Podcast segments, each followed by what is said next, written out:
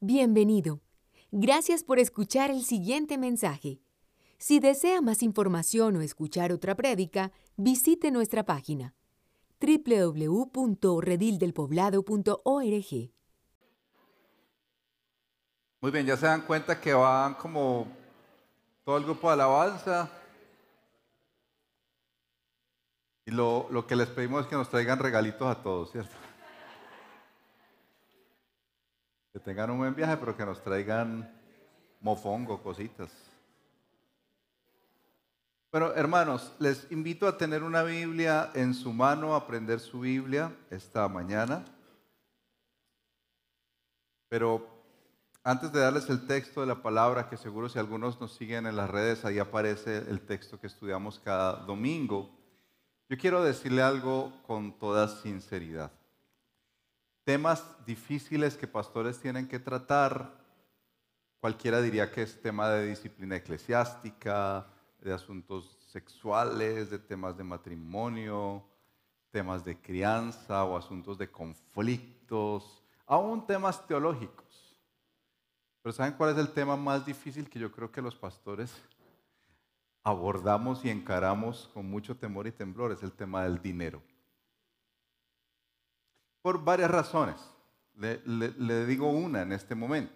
Bueno, dos. La primera el asunto del dinero está muy pegado a nuestro corazón.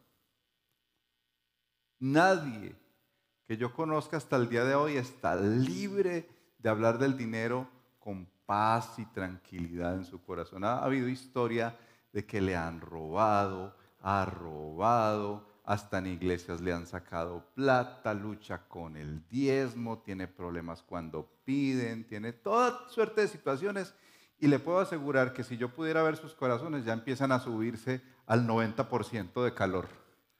Uy, porque hay un problema o en casa, hay un problema en la iglesia, con otra persona, una deuda, un asunto financiero. El otro es que yo pienso que nosotros hemos malinterpretado el asunto de las escrituras y vemos cómo lastimosamente hemos escuchado de la palabra de Dios aparentemente unos textos que nos dicen, ve, así ve, así tiene que tratarlo, así tiene que ser, y prácticas de iglesia que han estado mal. Hablar de dinero es un tema sumamente difícil. De hecho, las escrituras hablan muchísimo más del dinero que de cualquier otra cosa eh, en la vida del ser humano. ¿Y por qué ustedes creen que es tan difícil? Sumado a las dos razones que les digo. Piense en su razón personal. ¿Por qué cree que es difícil hablar del dinero? Puede ser que esté en un momento de abundancia y usted diga, ah, es que claro, me va a tocar hoy salir de unos billetes. O puede ser que usted esté en un momento de tanta escasez que usted dice, pero ¿cómo así? Si yo ni trabajo tengo, yo vivo apenas de lo que me dan unos y otros y van a venir aquí a hablar del dinero. Porque quiero decirle que el asunto del dinero es un tema si, lo mira en el fondo, es un tema de que adoramos, de idolatría. Y yo quiero ayudarle a ver a hombres y mujeres que puede ser que el asunto de la idolatría esté llevándote a la codicia, como dice el título de nuestro sermón, a la codicia, a, a querer acaparar más, el que tenga más billetes gana, o el asunto de la falta de fe por, momentos de crisis y escasez, o aún si no hay eh, crisis, eh, el, el ídolo de la seguridad, de quererlo todo cubierto, de que no me falte nada. Y yo por eso estoy ahí protegiendo mis centavos y que nadie los toque, porque ahí está mi seguridad. Voy a hacerte unas preguntas de diagnóstico. Así como cuando vas al médico, aquí hay médicos, te sientas ahí y empiezan a hacerte preguntitas para que tú hagas un diagnóstico personal. Quiero pedir un favor al esposo y a la esposa que no es el momento de codear. Ahí está, ahí está, no, no. Eso es algo personal y que el Señor tratará con cada uno. Ya se están codeando. No, no, no, no, por favor, no empiecen todavía. Algo personal que el Señor va a tratar con cada uno de nosotros. Nadie está exento y quien les habla también lucha con estas cosas. Primero, ¿cuál es el papel predominante que juega el dinero en tu vida? ¿Lo ves como un medio para satisfacer tus necesidades y bendecir a otros? ¿O como una fuente de seguridad, de estatus y felicidad? Esa es una. Dos.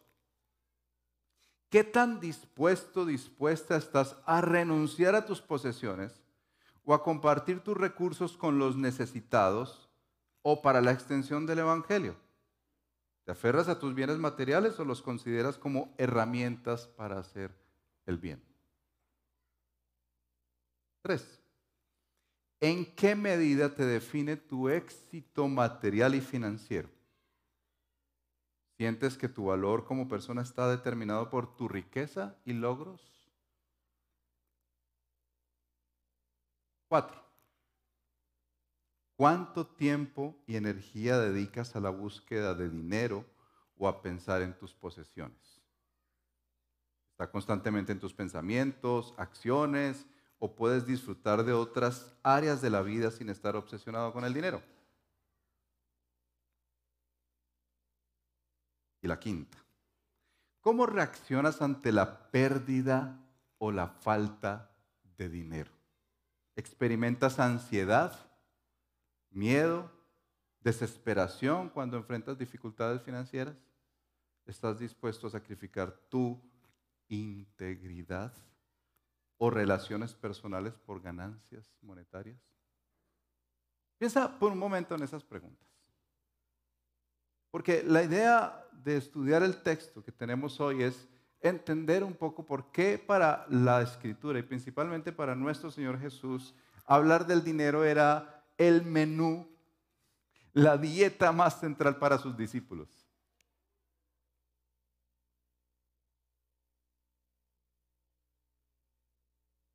Y es que el asunto del dinero, cuando hablamos del dinero, pensamos en el elemento que les mencionaba de la idolatría, pero ¿de dónde es que viene el hecho de que el dinero se convierte en un ídolo?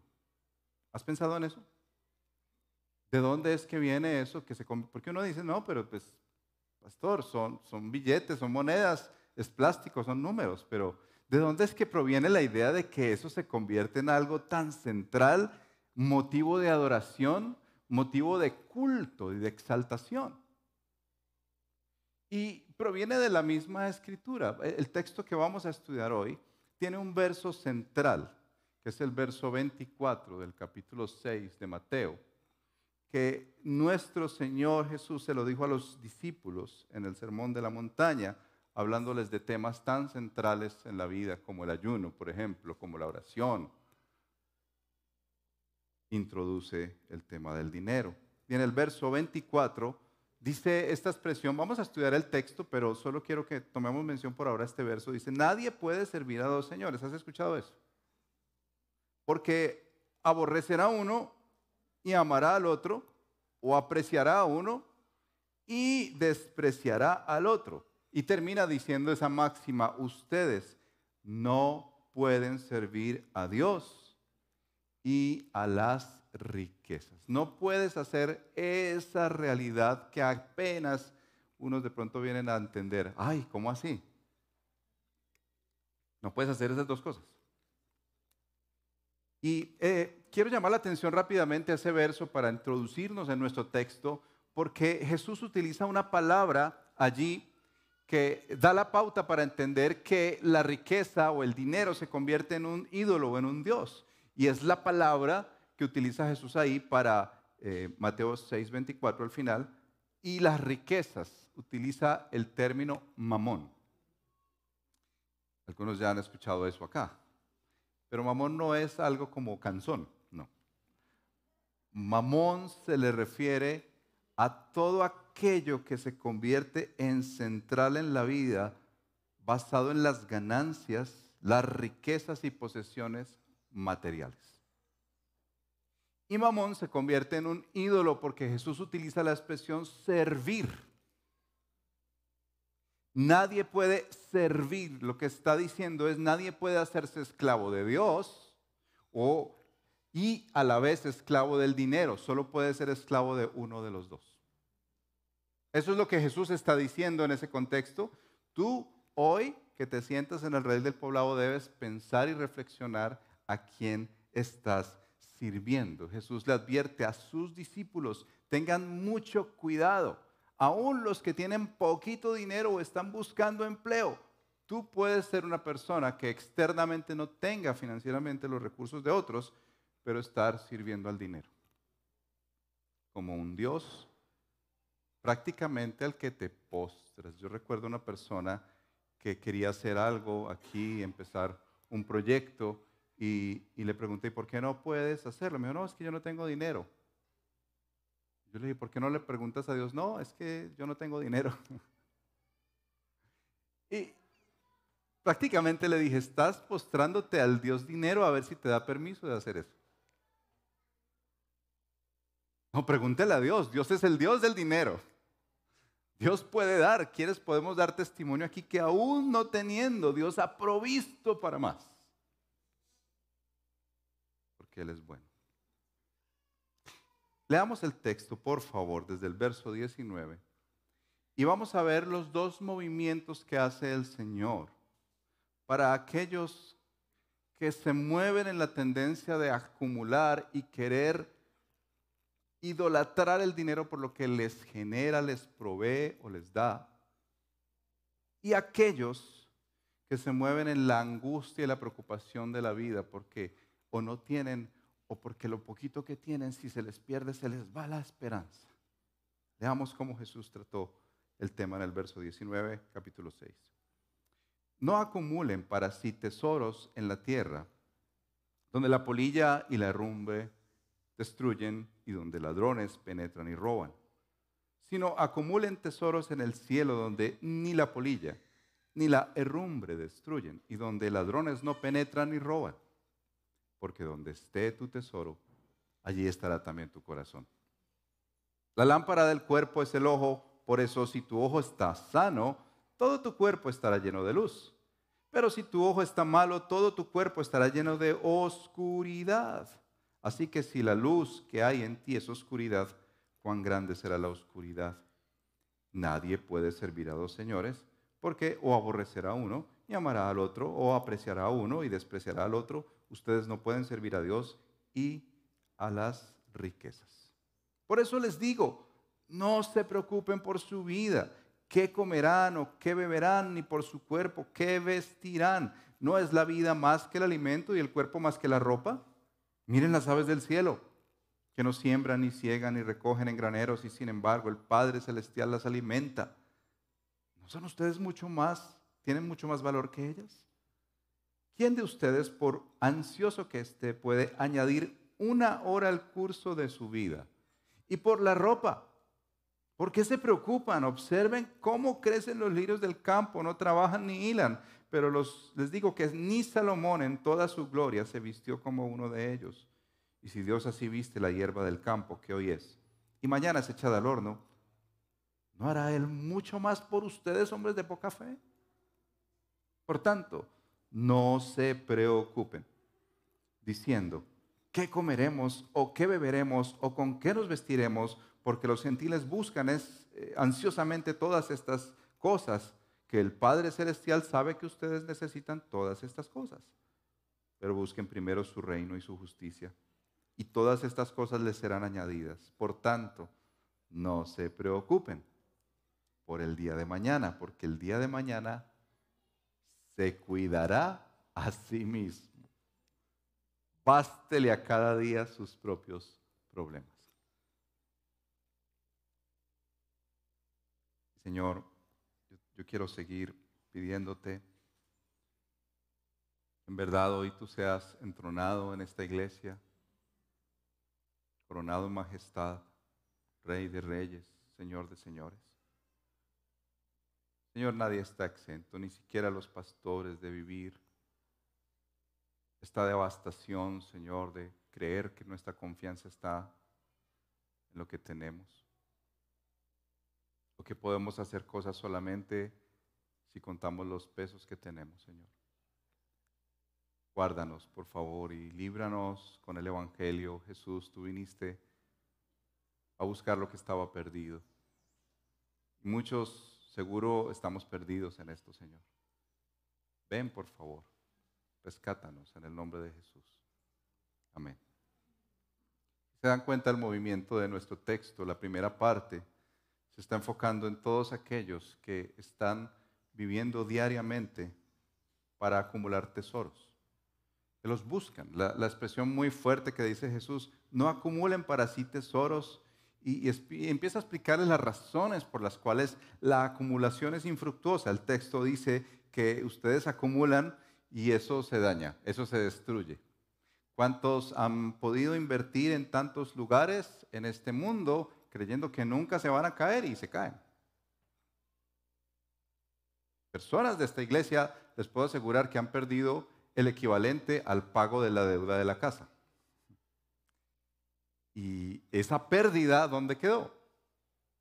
Acumular, acumular, acumular. Pero termina el verso 21 diciendo, porque donde, esa es como la primera premisa de este primer grupo, donde esté tu tesoro, ahí está tu corazón. Es decir, lo que tanto persigues, allí es donde está lo que tú más amas. Lo que tú tanto persigues diariamente es lo que tú más amas. E, esa es una premisa muy importante en este texto. Jesús está diciéndole a todos los demás, esto es un problema de corazón. Tú estás persiguiendo algo tan insistentemente, día tras día, que eso va a revelar lo que tú más amas. Dicho sea de paso, Alguno diría, no, pero es que yo no acumulo, pastor, per se el dinero. El dinero en sí no, no es lo que más me mueve. Pues piensa en qué es lo que más gastas. Porque en lo que más inviertes es precisamente donde está tu corazón. Durante un tiempo mi esposa y yo luchábamos mucho con el tema de comprar libros. Eh, llegó el momento en que no podíamos ir a la Panamericana porque si se pegaban esos libros, yo les confieso, yo, yo entraba sin ningún libro y se me pegaban esos libros. Porque lo que estaba persiguiendo es el prestigio que da la educación. Y el ser un pastor, como los pastores queremos crecer y formarnos, buscaba prestigio. De hecho, hoy en día es en Amazon el cuidado por el clic libros que no vas a leer. Pero fuera eso tan fácil y tan práctico, pero ¿qué, ¿qué, es lo que financias tú con el dinero que ganas? ¿Comodidad? ¿Qué es lo que financias? ¿Sexo? Porque en últimas, cuando Jesús dice, donde está tu tesoro, está tu corazón, tú dirías, no, yo paso en limpio porque el dinero no, pero sí es que el dinero sirve para financiar todo aquello que tu corazón desea. ser el mejor empresario de la ciudad, prestigio. Jesús empieza a empujar el asunto fuertemente a sus discípulos diciéndoles, miren, el asunto, el verso 22, es un problema del ojo, primero del corazón y segundo del ojo, porque dice que el ojo está como dividido, un ojo sano tiene todo el cuerpo lleno de luz pero un ojo que tiene problemas, dice el ojo malo, todo su cuerpo está lleno de oscuridad. Y, ese ojo malo es un ojo que tiene un problema rarísimo. Y es que mira con un ojo a Dios aparentemente y con el otro a las riquezas. y por eso Jesús empuja el tema del verso 24 con el que introduje. Jesús dice, nadie puede poner un ojo acá y el otro, el otro ojo allá. No lo intentes. No lo intentes intentes, en serio. Porque tú creerías que pones un ojo en este lado y un pie en este lado queriendo adorar al Señor, a bendecir al Señor, pero con el otro pie estás adorando el dinero y lo que eso te provee. Ese primer escenario que Jesús menciona deja esa claridad. Persigues lo que más amas y vas a ganar el dinero para poder tú financiártelo. No puedes tener ese ojo dividido porque resultarás adorando a uno de los dos.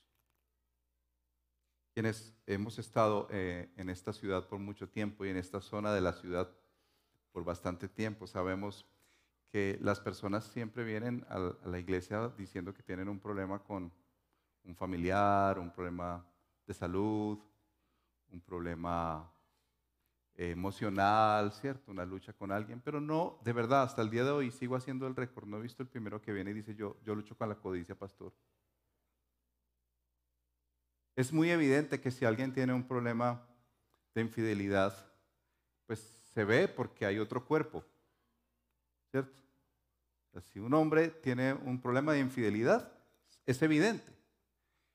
¿Por qué creen ustedes que con el dinero y con las posesiones no es así? Puedo tener todos los juguetes que se me ocurran, pero no pienso que eso está mal. Para nada, al contrario, en la ciudad decimos Jesús, ah, pero ¿cómo así? Ya tienes el cuarto carro, qué bendición, gloria a Dios, aleluya. Ay, ya tienes tres fincas, uy, por Dios, ah, hijo del rey. Pero nadie se detiene a preguntar, oye, eso está mal, hermano. De la misma manera que si vieras a alguien con una mujer que no es su esposa, tú le dirías, eso está mal, hombre. Pero financieramente, no. Jesús dice que no acumulen. Ahora, ¿eso quiere decir que no provisione y sea sabio y juicioso? No. No creo que Jesús quiera que tú no inviertas, pero Él sabe cuál es el problema con el corazón. Es que, pastor, yo necesito otra finca. No es un deseo, un querer, sino una necesidad. Eso me lo enseñó la secretaria que ustedes tienen en la iglesia. Ya me decía, pastor, pero hablando un tema de zapatos, que lo hablé la semana pasada, perdóneme, damas. Si uno tiene cinco pares de zapatos y quiere el sexto, lo pastor, pero es que yo lo necesito en ese color. Pero ya tienes cinco, pero es que yo necesito el sexto. Y seguro algunos estarán diciendo hoy, pastor, qué bonito lo que usted dice, pero yo no estoy de acuerdo. Bueno, no lo digo a título personal, créanme, yo quisiera tener más cosas. Es la palabra de Dios. Jesús fue el que se paró en el sermón del monte a hablar tantos temas tan importantes como la oración, que nos gustaría ser una iglesia de más oración, una iglesia que ayuna más, una iglesia que entiende profundamente que es estar parado en la roca y que anhela que todos seamos bienaventurados. Pero Jesús para y dice un momentico, hermanos. Esto es contigo. Estás adorando algo material, algo que no te da progreso espiritual. No vas a poder servir a Dios y a las riquezas a la vez. Nunca. No lo digo yo, lo dice el Señor. Y esa primera etapa termina con esta expresión que les menciono de mamón, un ídolo que todavía se percibe como un ídolo que se levanta en la iglesia es verdad. Y para decirlo ahora, se lo diré al final, pero la manera de destronarlo es dando.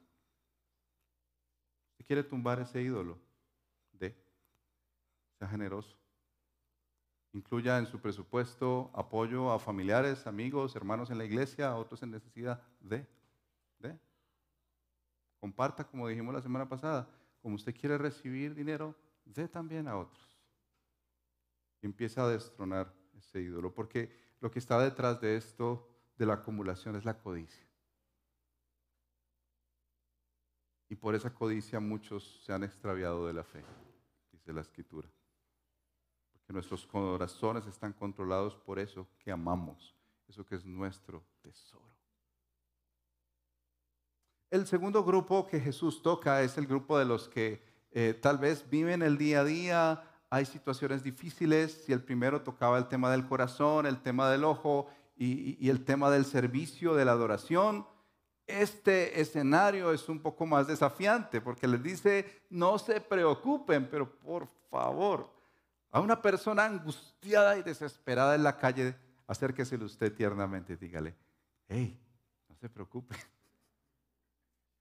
Yo no me moleste, hombre, yo estoy angustiado, estoy desesperado, que me va a decir que no me preocupe. Jesús dice, no se preocupen por su vida. Y al grupo de personas que tal vez experimentan la angustia de qué comerán o qué vestirán, les habla del alimento, les habla de la ropa y les habla de un tema que yo creo que nos traza a todos, tengamos un mínimo 10 o 20 mínimos, es el día de mañana. El día de mañana. Al unísono diríamos un coro como iglesia en esta mañana diciendo, Dios mío, a mí me preocupa el día de mañana. ¿Qué voy a comer mañana? ¿De qué me voy a vestir? Señor, a mí me preocupa, tengo hijos. Señor, a mí me preocupa, la familia está creciendo. Señor, a mí me preocupa, yo no tengo apartamento todavía propio. A mí me preocupa, a mí me preocupa. Señor, a mí me preocupa el día de mañana. Y en todos esos versos, Jesús les dice cuatro veces, no se preocupen. Mire el verso 25, no se preocupen. Mire nuevamente el verso 28, ¿por qué se preocupan? Ahora el verso 31, por tanto, no se preocupen. Y finalmente en el verso 34, se preocupen. No se preocupen. Las preocupaciones que trae el no tener o el tener lo básico o el tener y estar angustiado por el día de mañana. ¿Has vivido eso? ¿Estás viviendo eso en este momento? ¿Preocupación y angustia? ¿Sí? Tal vez tienes sobre tus hombros empleados que tú dices dependen de mí, hijos, Aún la misma iglesia saben que podría llegar a ser para los pastores motivo de preocupación financiera. ¿Cómo vamos a financiar un salón de reunión? ¿Cómo vamos a financiar salones para niños, está creciendo el grupo de niños? Y si usted lo escucha ahí tan al oído, quisiéramos tenerlos bien cuidados, un poquitico más alejados del salón de reunión. ¿Cómo vamos a vivir el día de mañana. Y Jesús dice, no se preocupen, no se preocupen, no venga esa ansiedad.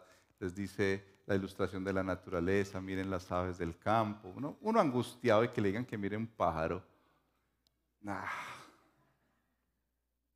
O que cómo se visten los lirios. De, uno, ni, uno pisa esos lirios y uno no ve los pájaros para nada. Uno está angustiado, preocupado. Pero Jesús está atacando la raíz de incredulidad que hay en nuestros corazones. La falta de fe. Jesús lo menciona ahí, en el verso 30. Y si Dios así viste la hierba del campo que hoy es y mañana es echada al horno, ¿no hará Él mucho más por ustedes, hombres? Y ahí incluye a todos los seres humanos, pero especialmente a sus discípulos, de poca fe. He ahí el problema.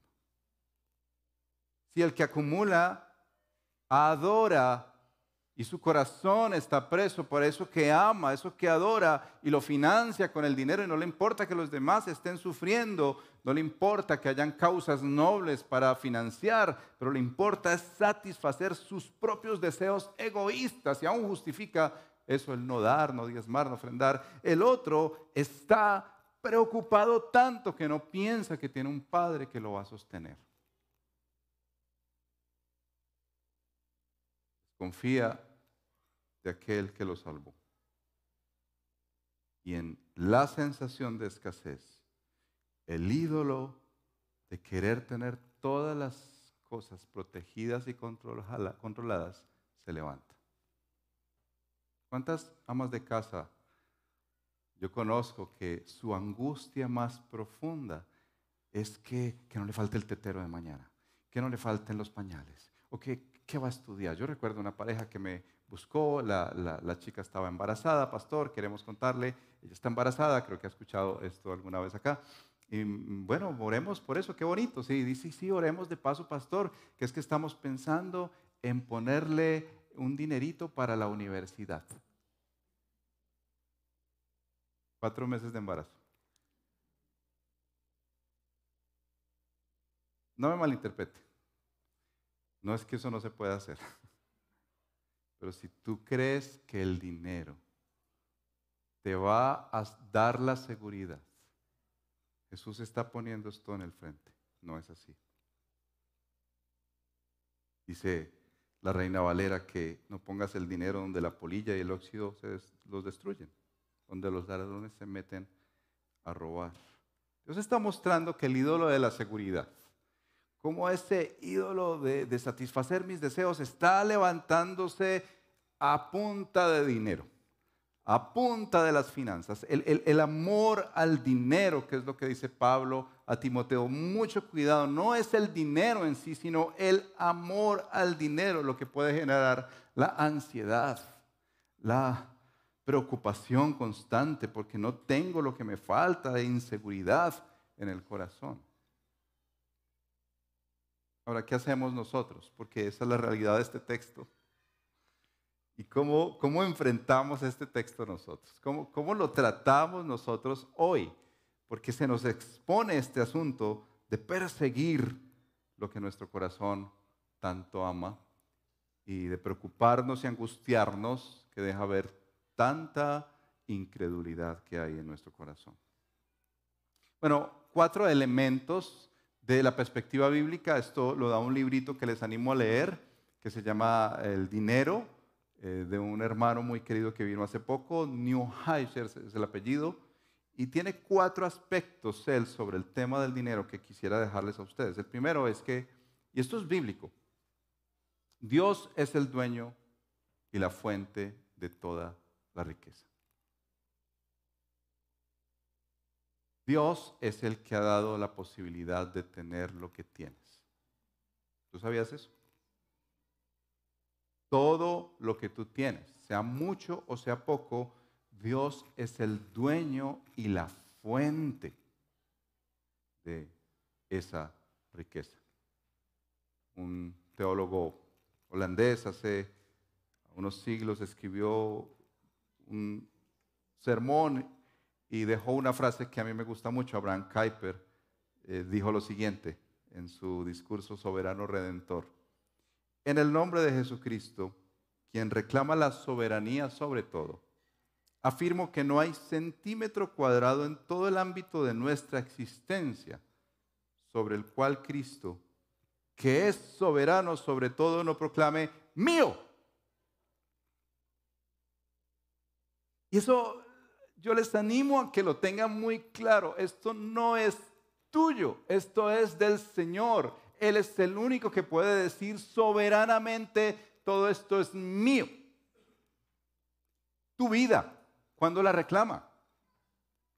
Tu tiempo, tus tesoros, todo es de Dios. Tú no puedes decir para nada. Llegará el momento en que te enfrentes con esa realidad de que el Dios bondadoso y de amor te ha dado lo que tienes y te lo ha dado para que lo multipliques, pero no para ti.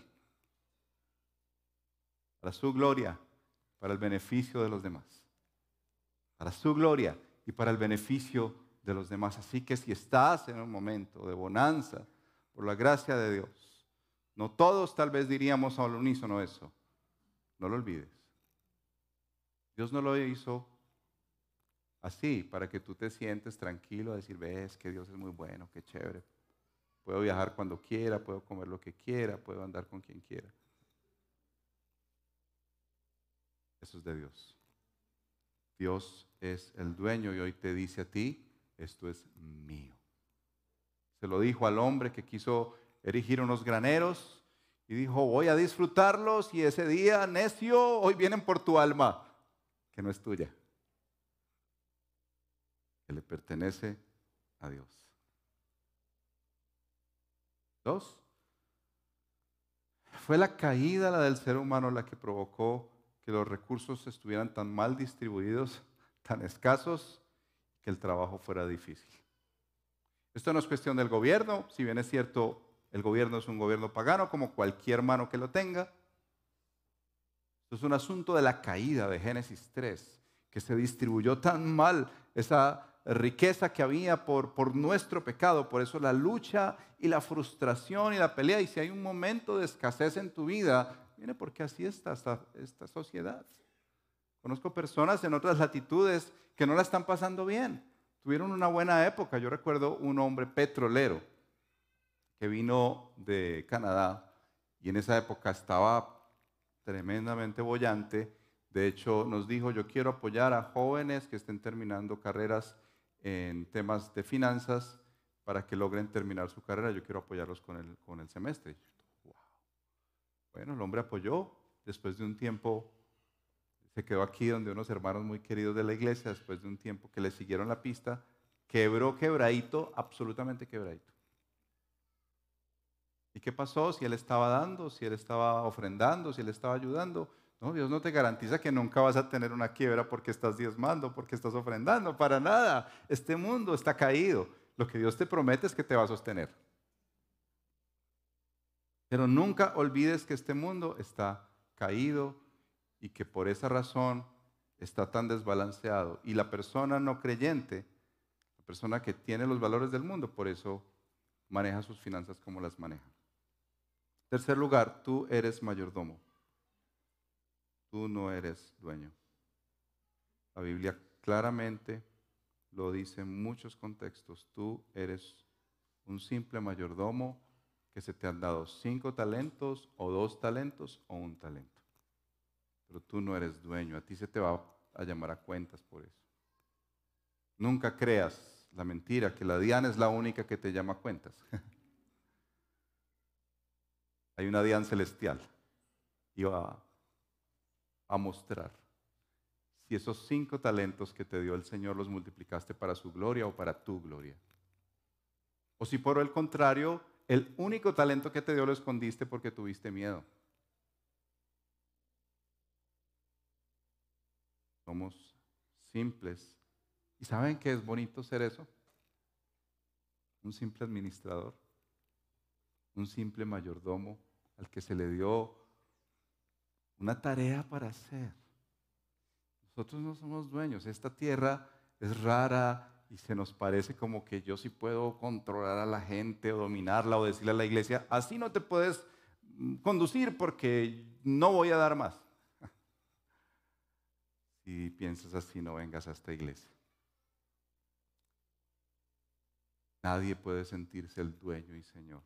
Somos simples mayordomos. Y entre más bien Dios nos haga, si tú estás en un momento de disciplina de Dios, porque Dios como padre al hijo que ama lo disciplina y a veces es con esto, lo que más nos duele, nos disciplina, nos trata, nos prueba y nos muestra su bien para mostrarnos que el dinero no es el Dios al que debes adorar. En cuarto lugar, tu uso del dinero no solo revela tu carácter, el manejo del dinero revela cómo eres tú. Si eres una persona tacaña, se va a ver. No lo vas a esconder, eso no se puede esconder. Si eres una persona que vive a toda hora preocupada y angustiada por el dinero, se va a notar. Tu uso del dinero revela primero tu carácter y segundo lo que tú adoras. Es un revelador. Es un, eh, como en esas eh, fotos antiguas, si usted recuerda que se tomaba la foto y el fotógrafo antes pues tenía un negocio adicional porque podía ir y revelar y metía como en unos químicos hasta que finalmente mostraba cómo era la foto. Así es el dinero. Cuando el Señor te da ti dinero, Él te está mostrando cómo es tu carácter y qué adoras. Sencillo y, y diáfano te muestra hoy si tú realmente vas a adorar al Señor o vas a adorar a las riquezas. Por eso yo quiero mencionar este pasaje de la escritura y al hablar del dinero, el cual yo también estoy inmerso y necesito que Dios obre. Lo primero es invitarte a rendirte a Él, al arrepentimiento. ¿Y por qué necesitamos arrepentirnos? Te comento varios aspectos de los cuales hoy el Señor nos invita a arrepentirnos. Uno, por la codicia. Hermanos, basta ya de pretender que servimos al Señor cuando estamos sirviéndonos a nosotros mismos. La codicia. Reconocer que el tesoro que persigue mi corazón ha sido el dinero, ha sido las posesiones, ha sido satisfacer mis deseos, aún sexuales, emocionales. Eh, el dinero ha sido el medio para adorar otra cosa. Reconocer que mi ojo está dividido, que no está enfocado en Cristo y sus propósitos, sino en aparentemente quedar bien con otros, pretendiendo adorar al Señor, pero estoy adorando realmente a Mamón. Reconociendo que la codicia del corazón se ha convertido en tu Dios y tú en su esclavo. Y también arrepentimiento por, por desconfiar de Dios, hermanos. Por vivir tan preocupados y angustiados por el par y el vestido y el mañana. Reconocer que mira, nuestra mirada se ha desviado del Padre sustentador. Realmente Él es el que nos da y nos provee todo, todo, absolutamente todo. Has estado mirando cosas efímeras, temporales, que se van a acabar y no has estado viendo al Dios soberano, que lo que hizo para salvarnos fue darse a sí mismo. Él no mandó unos centavos, Él no mandó razones, Él se mandó a sí mismo y se envió a sí mismo en su Hijo Jesucristo para quebrarse por ti y por mí, siendo rico se hizo pobre para repartir de su riqueza a nosotros. Arrepentimiento, porque el día de mañana se nos ha convertido en ese ídolo, querer tenerlo todo cubierto, no te deja dormir, te ha llevado inclusive a la depresión. Pero también nos llama a la fe, nos llama a venir a Cristo y a decirle, Señor, hasta este momento tal vez no ha sido mi especial tesoro, pero yo te pido que lo seas, Señor. Que te muestres tan hermoso que realmente no me importe para nada eso que a tus ojos son migajas. Señor, yo quiero venir a tu presencia y decirte que quiero acumular para la eternidad. Allí no roban. Allá no se dañan las cosas. Señor, yo quiero venir y con fe pedirte que me dejes verte solo a ti y no tener mi mente dividida. Venir a adorarte solo a ti. Como alguien dijo, yo está bien que debo decidir entre dos señores, o Dios o las riquezas. Pero yo sí puedo hacer que las riquezas se vuelvan un esclavo de Dios. Y usar las riquezas para servir a Dios. Algunos Dios les está llamando a dar, a ser financiadores del reino, a proveer para el avance y la extensión del Evangelio. Hay un libro muy bonito que se llama Gospel Patrons, para los que leen en inglés, todavía no está en español, de gente en la historia de la iglesia que ha financiado para la extensión del reino. La traducción de la Biblia de los idiomas originales al inglés fue financiado por varios hombres que dieron dinero bastante para que un hombre dos años estuviera encerrado traduciendo. ¿Cuántos hermanos en Canadá han dado para las iglesias del Redil en Colombia? Hay gente que ni ha venido. ¿Tú sabías que aquí en este lugar hay dinero en bancos que podrían servir para próximos pastores?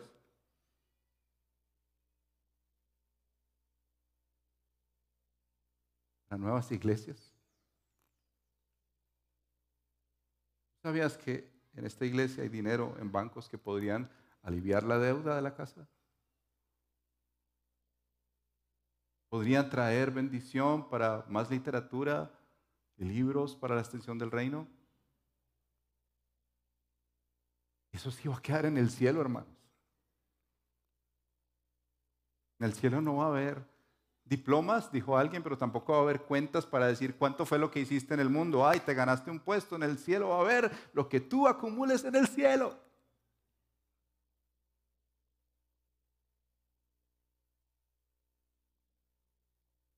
También puedes venir hoy a Cristo y decir, Señor, yo he dudado por las épocas de escasez, he dudado de tu bien. He sido un incrédulo, falto de fe mira solo lo que tiene y se ha vuelto hasta Una persona tacaña espera solo que le den. Ven a Cristo y entrégate a Él y descansa en su provisión. Digo por experiencia, Dios ha sido tan bueno y tan fiel. Dios es bueno. Dios provee para sus hijos. Si nosotros, que somos malos, un hijo nos pide pan, ¿quién le va a dar una piedra? ¿Saben qué hizo el Señor? Envió su Espíritu Santo. ¿Cuánto más, dice la Escritura, dará el Espíritu a aquellos que se lo pidan? Y si tienes el Espíritu, tienes todo en esta vida. Tienes a Cristo mismo. Ven a Cristo. Por su gracia descansa en su provisión y en su protección. Quiero invitarte a que oremos. Porque tenemos la cena del Señor como una muestra y una invitación a aquellos que han entregado su vida a Cristo, número uno, número dos, se han bautizado en una iglesia cristiana, evangélica. Número tres, aquellos que son miembros de una iglesia y de esta iglesia. Para venir a la mesa del Señor y decirle al Señor, Señor, ayúdame a destronar este ídolo que está en el centro de mi corazón. Señor, quita la codicia de mi corazón. Señor, quita la falta de fe de mi corazón, por favor. Y que si tú tomas ese pan y esa copa puedas decir, Señor, yo quiero adorarte a ti. Hazme libre, por favor, para adorarte a ti. Quítame de las garras de este ídolo satánico que se llama Mamón. Y tráeme a adorarte a ti, Señor. El único Dios verdadero. El único que en los días difíciles me sostiene. El único que me libera de mis tentaciones y más profundos. Que cierra tus ojos y respóndele al Señor Jesús.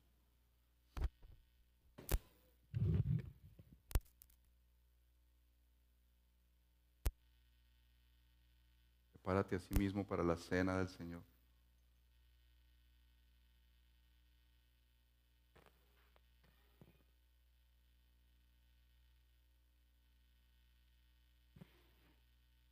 Señor, venimos delante de ti juntos, necesitados de tu gracia. Esta demanda de no acumular, Señor, no se irá si tú no eres realmente el tesoro. Más atesoro demanda de no preocuparse no se irá si tú no eres realmente el más cercano en mi corazón, de quien yo puedo ver su provisión diaria. ¿Cuánto más dijiste tú? ¿Cuánto más? Sabes, Señor, que este tema del dinero no es fácil. Hay un sinnúmero de justificaciones y barreras y obstáculos, pero el mismo ídolo que se está adorando en esta ciudad.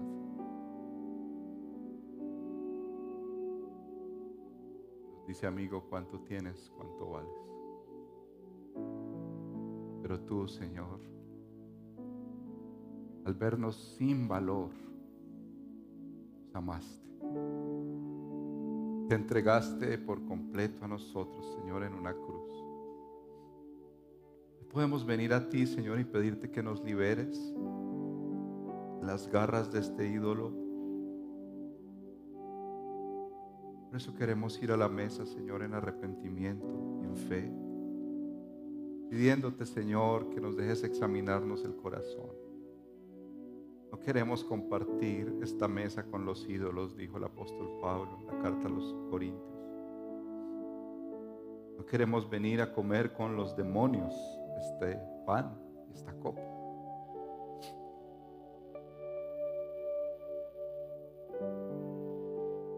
Queremos provocarte a celos.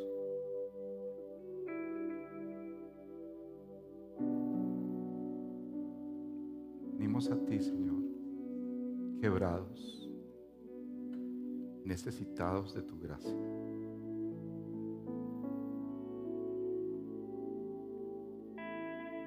Límpianos, Señor, porque esa es tu promesa. Quítanos esas garras del enemigo en nuestro corazón, en el nombre de Jesús. Esperamos que este mensaje haya sido de edificación para su vida.